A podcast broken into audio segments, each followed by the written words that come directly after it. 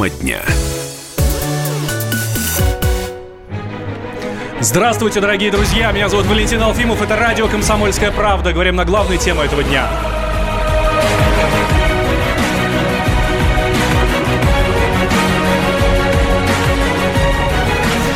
Знаете, что это за музыка? Это гимн Лиги Европы. Это гимн Лиги Европы. Сегодня в 9 часов вечера по московскому времени в 20.55 э, футбольный клуб «Краснодар» встречается в Краснодаре с футбольным клубом «Байер» в рамках Лиги Европы. Это э, плей-офф. И на поле мог бы выйти Павел Мамаев. Сегодня очень неплохая погода в Краснодаре, плюс 4 будет вечером, но он сегодня вышел на поле в Москве. Давайте я вам коротко напомню, всю историю Александра Кокорина и Павла Мамаева. Справка.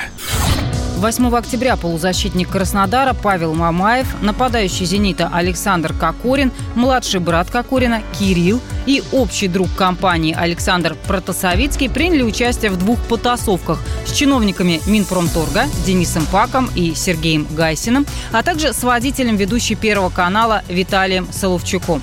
За эти драки им предъявили обвинения по статьям «побои» и «хулиганство». Последнее предполагает до 7 лет лишения свободы. На время разбирательств футболисты были заключены в следственный изолятор номер 2 «Бутырка», где и пребывают до сих пор. Ну так вот, а казалось бы, вы спросите, а чего это, какой ой, Мамаев вышел на поле? Э, на какое поле? Он же сидит э, в СИЗО Бутырка. А вот это нам сейчас расскажет Александр Рогоза, наш специальный корреспондент, который за всем наблюдал. Здравствуй, Саша. Да, побывал сегодня в Бутырке. Добрый день. Э, итак, вот... Не вяжется футбол Бутырка. Рассказывай. Замначальника ФСИН России Валерий Максименко назвал то, что сегодня происходило в Бутырке, первым в истории России матчем футбольным, который проводится в СИЗО. Причем с участием участием арестантов. То есть, ну, там, э, условно говоря, виртухаи там, бывает, играют. Но для, в Бутырке специально под этот матч э, облагородили одну из территорий, площадок. Там, правда, лежал снег, э, но есть ворота, есть разметка красной краской по снегу, оранжевый мяч. В общем, все по-взрослому. Павел Мамаев. Сначала было, кто помнит предысторию, сначала говорили о том, что они как раз-таки сыграют с сотрудниками ФСИН. То есть получился бы замес, как, как в знаменитом в фильме, фильме «Костолом» столом, совершенно правильно, да. Но все переиграли, потому что по закону, вот у каждой, Павел Мамаев сейчас сидит в 12-местной камере, и у каждой, э, у людей из каждой камеры есть э, там несколько, право несколько раз в неделю выходить на уличные часовые занятия. И, в общем, этих э, людей из камеры, 12 человек, поделили ровно пополам или решили провести вот этот матч. И в ФСИН вообще считают это революционным, потому что в колониях, оказывается, футбол играют, в СИЗО нет. Почему почему-то это было именно так. Как это происходило? Прямо сейчас а, буквально живой репортаж Александра Рогозы а, в нашем эфире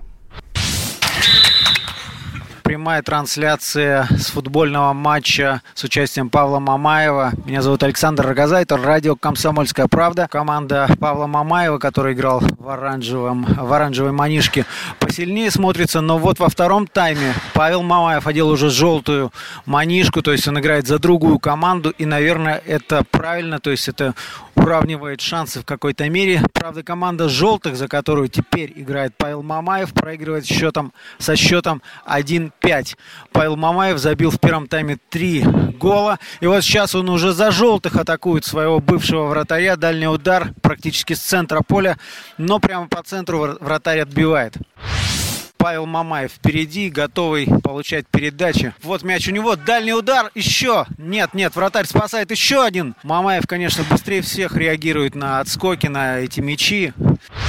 Зачем пытаться сыграть на такой площадке где-то в центре, что-то выкруживать, когда можно просто перебросить мячом э, всех защитников, и там нападающий останется один против ворот. Правда, ну, надо сказать, не всегда это выходит, вернее, всегда это не выходит. Ох, какой гол! Ребята, вы бы это видели. Павел Мамаев через себя в каком-то невероятном ударе забивает гол. Вратаря вообще не было ни, ни единого шанса.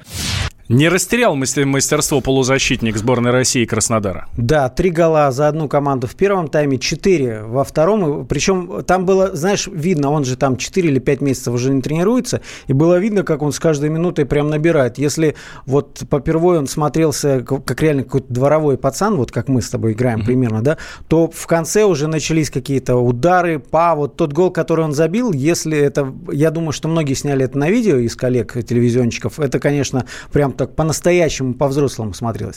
Ищите у нас в социальных сетях «Комсомольской правды» и на сайте это э, видео. У меня к вам, дорогие друзья, вопрос. Э, история тянется уже давно, вы ее очень хорошо знаете. Э, если бы э, это зависело лично от вас, вы бы сейчас уже отпустили Кокорина с Мамаевым или нет? Э, давайте проведем такой ну, соцопрос да, в, в нашей специальной э, машине для голосования.